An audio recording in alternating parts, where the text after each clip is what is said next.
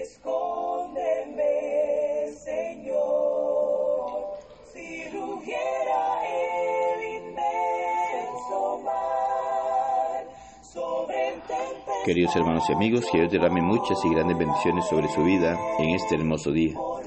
Damos las gracias a Dios por la oportunidad que nos da de meditar en su palabra. También le agradecemos a cada uno de ustedes por querer meditar en la palabra de nuestro Dios con nosotros. Reciban salud de la Iglesia de Cristo en Siquirres. Es un gran privilegio, una bendición el poder contar con este medio para llegar hasta cada uno de ustedes y así juntos podamos meditar en lo que Dios nos dice a través de su palabra, sabiendo la gran necesidad que tenemos de conocer la voluntad de Dios para ponerla en práctica en nuestra vida y así poder prepararnos para el gran día del juicio final. Según de Timoteo capítulo 3 versículos 16 y 17 nos dice, Toda la escritura es inspirada por Dios y útil para enseñar, para redarguir, para corregir, para instruir en justicia, a fin de que el hombre de Dios sea perfecto, enteramente preparado para toda buena obra. Esta es una de las declaraciones importantes que encontramos en las Sagradas Escrituras. Toda persona debe respetar la palabra de nuestro Dios. Lo que el hombre necesita saber y conocer para tener una buena relación con Dios lo encontramos en su palabra. Y toda persona debe respetarla, porque Dios no la ha dado para que cada uno la interprete a su manera o la acomode a su conveniencia. El apóstol Pedro escribió en 2 de Pedro 1, 20, 21, diciendo, entendiendo primero esto, que ninguna profecía de la Escritura es de interpretación privada, porque nunca la profecía fue traída por voluntad humana, sino que los santos hombres de Dios hablaron siendo inspirados por el Espíritu Santo. Las declaraciones de Pablo y Pedro apuntan a un principio importantísimo. Una visión correcta de la inspiración de la Biblia es vital para permanecer firmes. En cambio, una visión incorrecta de la inspiración de la Biblia nos aleja de todas las bendiciones de Dios en Cristo, porque no estaremos dispuestos a respetarla. Pedro había recordado a sus lectores que la fe en el Evangelio está basada en el testimonio de los apóstoles, según de Pedro 1, 16 al 18. Conocer aquella profecía cumplida es importantísimo el poderla mirar, examinar y darnos cuenta de esas grandes verdades. Según de Pedro 1.19 y 3.2 nos hacen ver esto. Pero los falsos maestros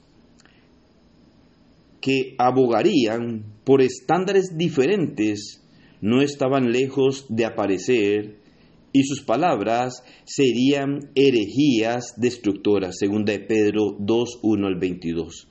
Y esto es esto lo que se empezó a mirar en aquel primer siglo, en donde era necesario, al igual que hoy, respetar la escritura inspirada por nuestro Dios.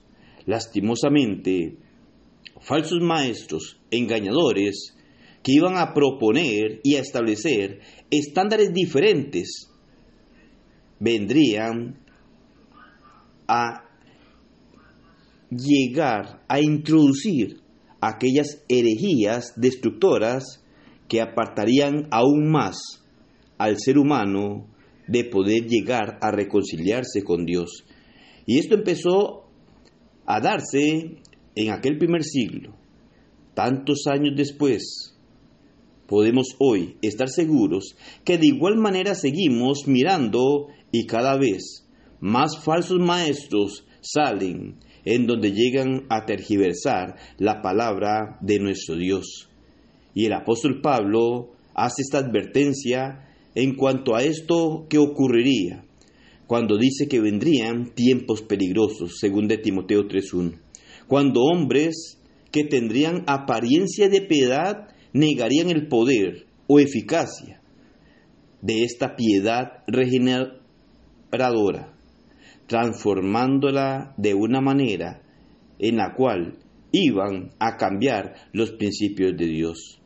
Los tales se llegarían a oponer a la verdad según 2 Timoteo 3.8, mientras engañarían y serían siendo engañados también según Timoteo 3.13.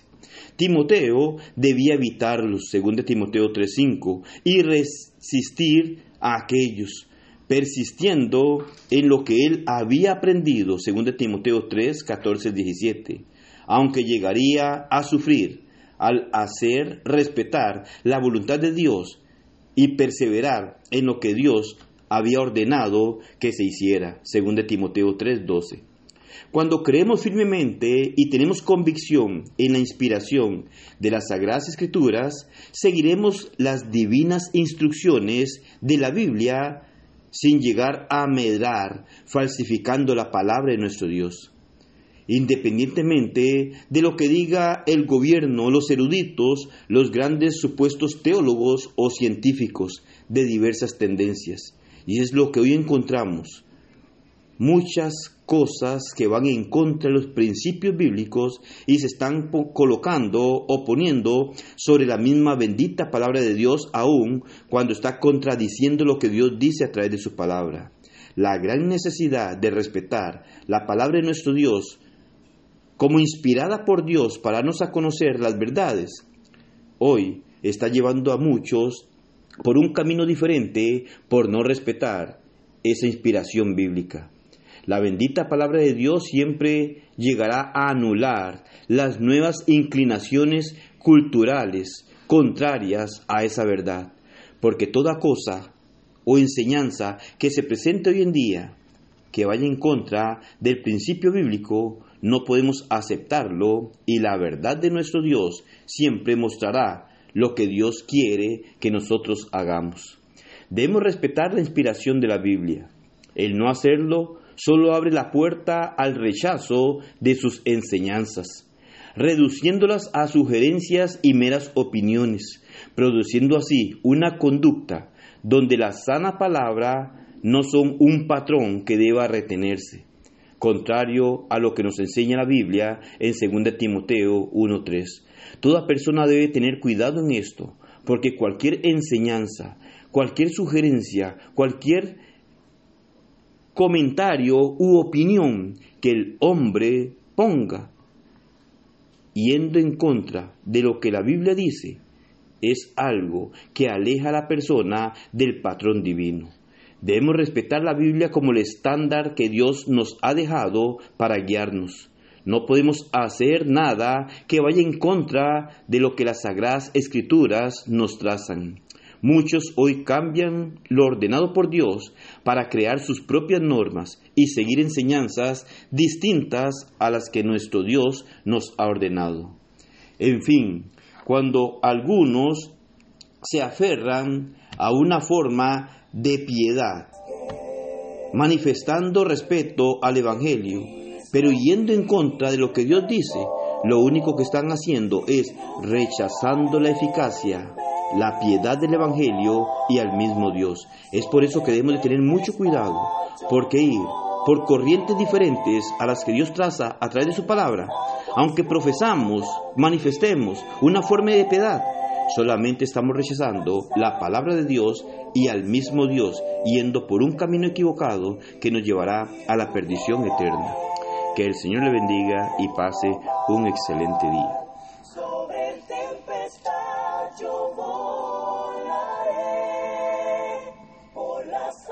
pasto caminaré,